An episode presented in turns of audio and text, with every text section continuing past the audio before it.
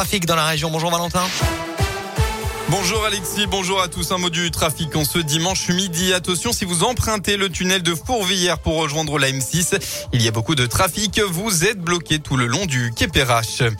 À la une de l'actualité, l'appel à témoins a porté ses fruits. On vous en parlait hier. Georges Blanc avait disparu d'un centre spécialisé à Saint-Cyr au Mont d'Or. La police avait donc lancé un appel à témoins pour cette disparition jugée inquiétante.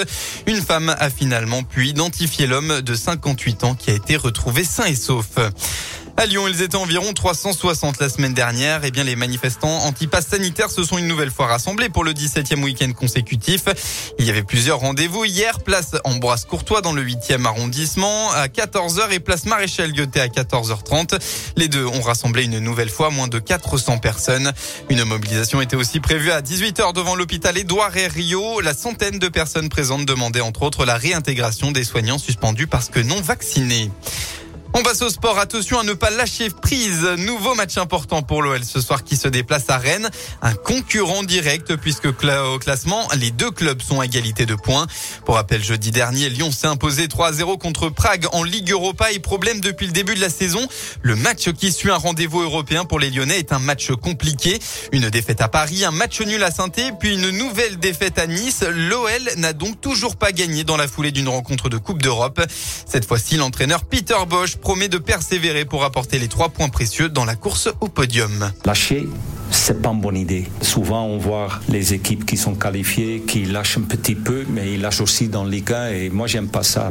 Il faut aussi bien analyser. Essayé comme entraîneur toujours d'analyser les choses. Et quand tu analyses les, matchs, par exemple à Paris, de temps en temps, tu as aussi malchance, le penalty qui était pas un penalty. Nice, c'était les dernières minutes, on a vraiment raté. Mais quand tu vois les premières 80 minutes, on a vraiment très bien joué. Donc, euh, la arène, je ne vais pas du tout lâcher. L'Olympique lyonnais en déplacement à Rennes en clôture de la 13e journée de Ligue 1. Coup d'envoi ce soir à 20h45.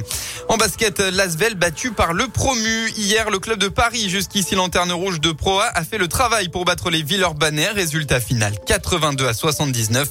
Lasvel reste quatrième au classement. Retour en, en Euroleague jeudi prochain en déplacement à Belgrade. Et puis enfin pour clôturer la page sport en rugby à Gerland, le Loup qui restait sur deux défaites d'affilée a battu le Castre Olympique hier. Résultat final 30 à 27. Le club est troisième à égalité de points avec Montpellier.